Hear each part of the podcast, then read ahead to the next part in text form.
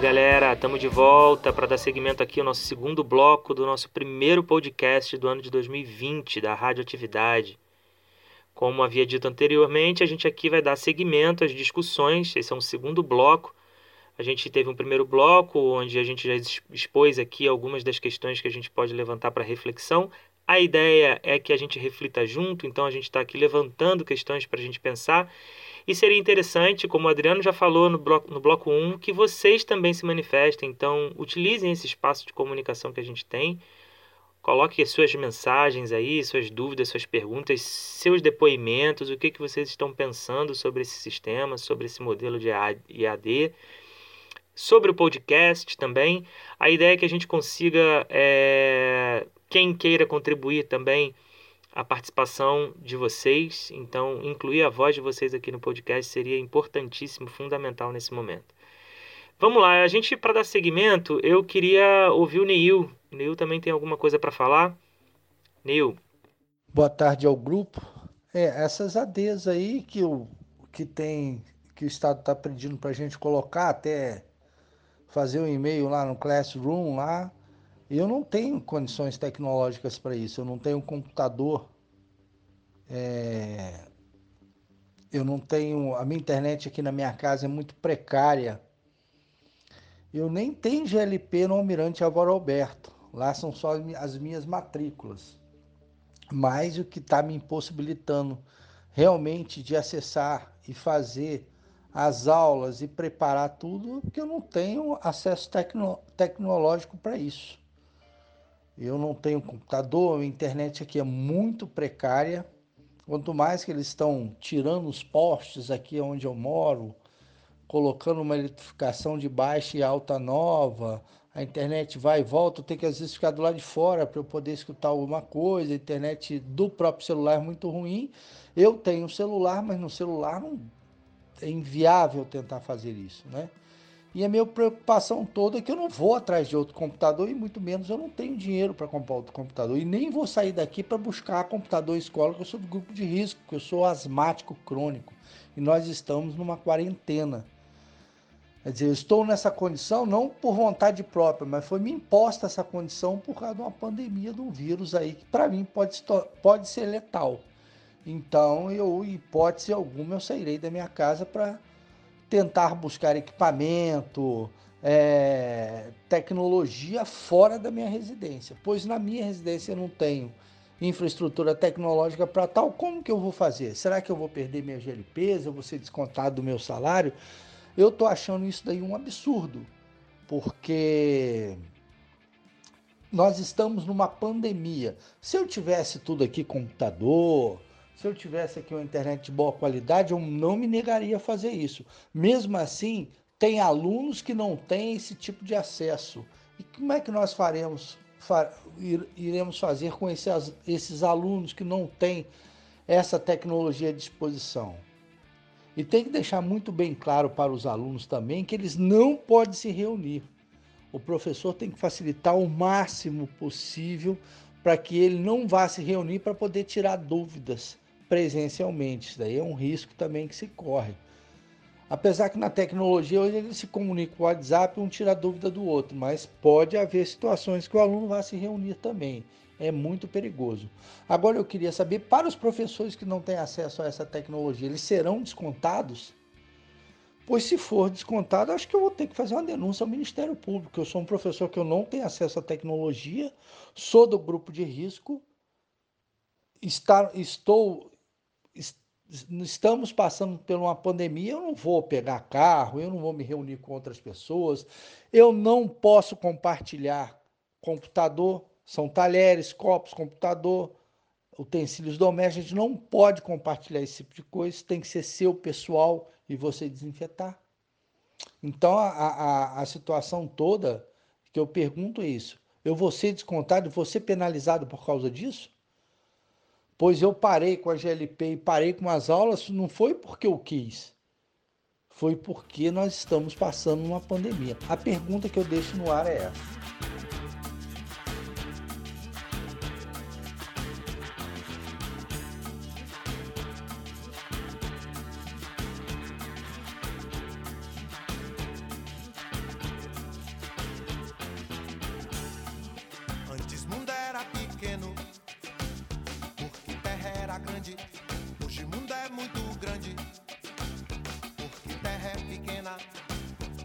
Tamanho da antena parabólica, mará, volta do mundo, camará. Pois é, Nil, são questões importantes essas que você coloca, né? E é importante ouvir você porque você com certeza fala por outros professores também que estão na mesma situação que você, que têm dificuldades de, de suporte técnico para poder fazer o acesso, ou, ou porque tem é, ou não tem computador, tem só o celular, às vezes um celular que não tem um banco de memórias suficiente para dar conta de fazer lançamento de material, né? É, é, de baixar vídeo ou de, ou de fazer upload de vídeo. São, são situações importantes que a gente tem que pensar, porque a gente está excluindo desse processo todo professores e alunos também. Eu acho que é, para contribuir com a sua fala, talvez o Adriano tenha dados importantes. É, seria legal a gente ouvir o que, que o Adriano tem para para falar sobre esse assunto, porque ele tem dados mais precisos para trazer para a gente. Vamos ouvir o Adriano? Bom, supondo que é, nós teríamos uma dificuldade de acesso de estudantes e professores, eu decidi, antes de realizar minhas atividades na plataforma, fazer uma, uma sondagem, coletar alguns dados com as minhas turmas para ter um panorama do acesso e das condições de acesso dos estudantes. Eu sou professor no Álvaro Alberto, em Paraty, e também sou professor em duas escolas no Rio de Janeiro, uma na Gamboa e uma em Copacabana. Então, apesar de ser uma amostragem pequena, são 405 estudantes ao todo matriculado, dá para ter uma dimensão é, em um espectro territorial grande, com diferenças é, de, de setor e de acesso à tecnologia, mas para perceber é, como está a condição de acesso dos estudantes. E em 48 horas de disponibilidade desse formulário na internet, apenas 128 alunos puderam respondê-lo. É, isso significa 31,6% do total de alunos que eu tenho. Como eu disse, uma amostragem pequena em relação ao total de alunos do estado todo e com diferenças, mas por ser de bairros diferentes da cidade do Rio de Janeiro e de uma cidade do interior, dá para a gente ter um demonstrativo razoável da dificuldade de acesso que os estudantes têm. É, dos 31% que acessaram a plataforma, 76% só possuem celulares para acessar e é, 18,6% possuem computadores, ou seja, muito pouca gente possui o equipamento que seria o mais adequado para fazer é, essas aulas online. O, o dado mais grave, na minha opinião, é que 89,9% dos, dos estudantes que acessaram, né, desses 31,6% que conseguiram acessar nos dois primeiros dias que eu deixei esse formulário disponível, 89% declaram que possuem banda larga em casa. Mas desses 89%, 68,2% são os que possuem é, um pacote de dados no celular também. Ou seja, são as mesmas pessoas, um grupo muito grande dos que já possuem a internet é, banda larga são os mesmos que possuem é, a, a conexão de pacote de dados no celular. Isso aponta para um dado de exclusão grande, porque provavelmente os outros 68,4% de estudantes que ainda não puderam acessar nesses primeiros dias em que o formulário esteve online são é, parcela desses 68% são pessoas que não possuem ou banda larga ou pacote de dados para acessar a internet. Se a plataforma continuar funcionando e se houver cobrança de notas por esse sistema, isso pode tensionar alguns alunos buscarem é, um lugar onde haja uma conexão de internet para realizar as atividades e se exporem à contaminação ou a, a conviver com pessoas em outros domicílios, o que não é recomendado pelas organizações de saúde. Bom, além disso, tem outros dois dados de acesso à plataforma que podem ser considerados problemáticos. Um é de que muitos estudantes declaram que moram em suas casas com duas ou três pessoas além de si mesmo, e dessas são irmãos, em idade escolar.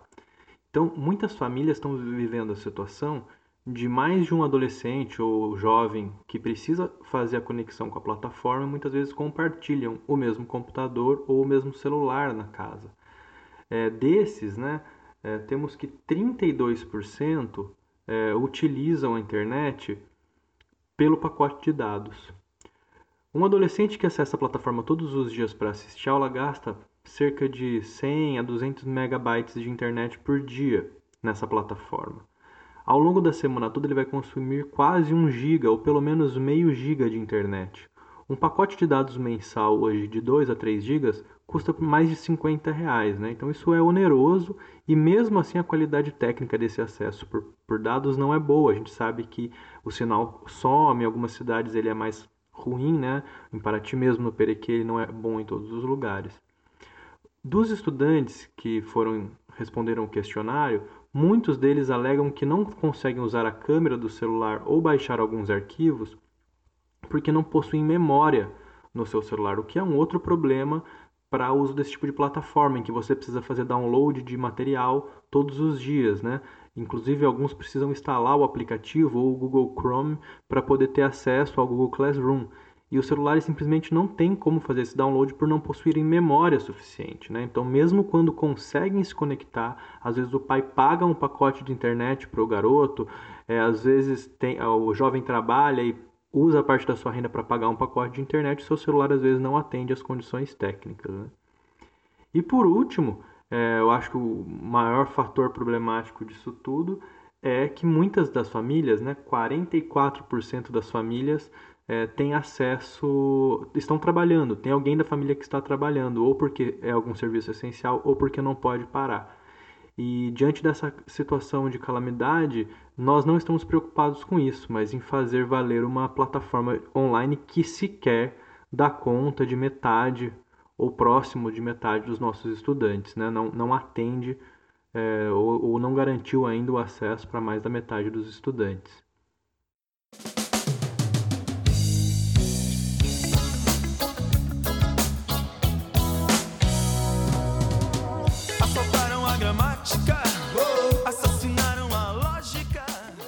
É claro que esse é um levantamento primário, mas essas pesquisas é, de curto prazo nas plataformas elas são importantes porque o ensino à distância pressupõe um acesso diário e perene, né, todos os dias ao longo de muitos meses.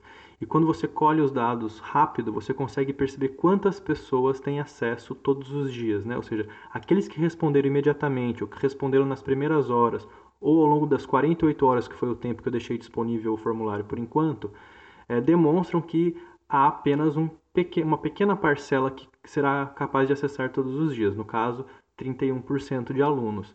É, nós podemos, eu estipulei que esse formulário ficará aberto por duas semanas. Talvez o dado final seja de uma porcentagem maior de acessos. Mas isso também significa que uma parte desses estudantes só consegue acessar ou uma vez por semana, ou num curto período de alguns dias da semana, às vezes por meia hora durante dois dias. Né? Então, é desigual o acesso e, portanto, é desigual é, a aprendizagem e o, o usufruto desse espaço, né? a forma como pode corresponder. Isso levanta para nós professores, por exemplo, uma questão de que eu não posso aferir o mesmo tipo de nota para um aluno que tem acesso todos os dias por cinco horas da plataforma ou de, da internet para fazer pesquisas e de um aluno que não tem tanto tempo ou que sequer tem os equipamentos em casa, né? Eu fico, o ponderável entre os estudantes fica ainda mais é, difícil de ser avaliado. Bom, é, foi um levantamento primário, uma amostragem pequena, mas eu acho que já ilustra um pouco da situação, pelo menos, pelo menos da nossa escola, de quanto essa exclusão digital impacta nesse modelo de educação. É, eu deixo aqui o meu abraço, esse é o nosso primeiro podcast, espero que a gente consiga se manter em contato. Fiquem em casa, se cuidem. Um abraço. Bom, gente, é isso. Eu acho que nosso primeiro programa deu para a gente trazer algumas das questões que está deixando a gente bastante angustiado. gostaria muito de ouvir o que, que pensam outros professores, o que pensam vocês, alunos. É, então, aproveita para participar com a gente. Esse é só o nosso primeiro podcast. A ideia é que a gente volte aqui com outros, então fica atento porque a gente vai produzir mais material. Vamos botar a radioatividade para tocar de novo, galera. Então deixa os comentários, participa, entre em contato com a gente através aqui do, da, da caixa de comentários. Seria importantíssimo ouvir vocês também. Tá, então queria deixar aqui também um, um grande abraço. Espero que todos estejam se cuidando e que não demore muito, em breve a gente esteja junto novamente. Valeu, gente!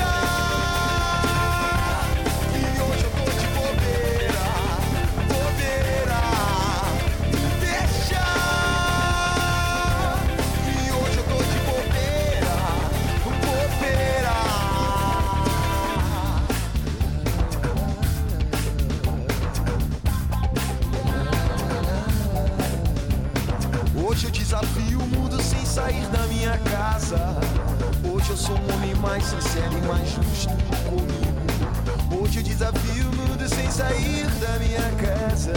Hoje eu sou um homem mais sincero e mais justo comigo. Podem os homens vir que não vão me abalar. Os cães farejam medo, logo não vão me encontrar. Não se trata de coragem, mas meus olhos tão distantes me camuflam na paisagem, dando tempo, tempo, tempo pra cantar.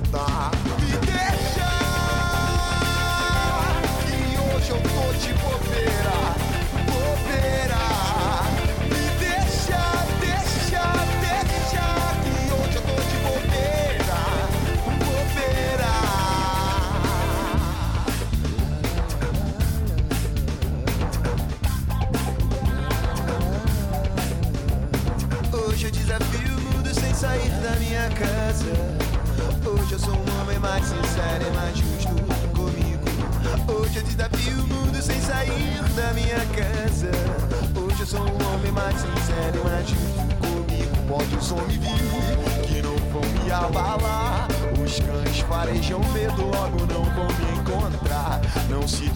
De coragem, mas meus olhos estão distantes. Que camuflam na paisagem, dando tempo, tempo, tempo pra cantar.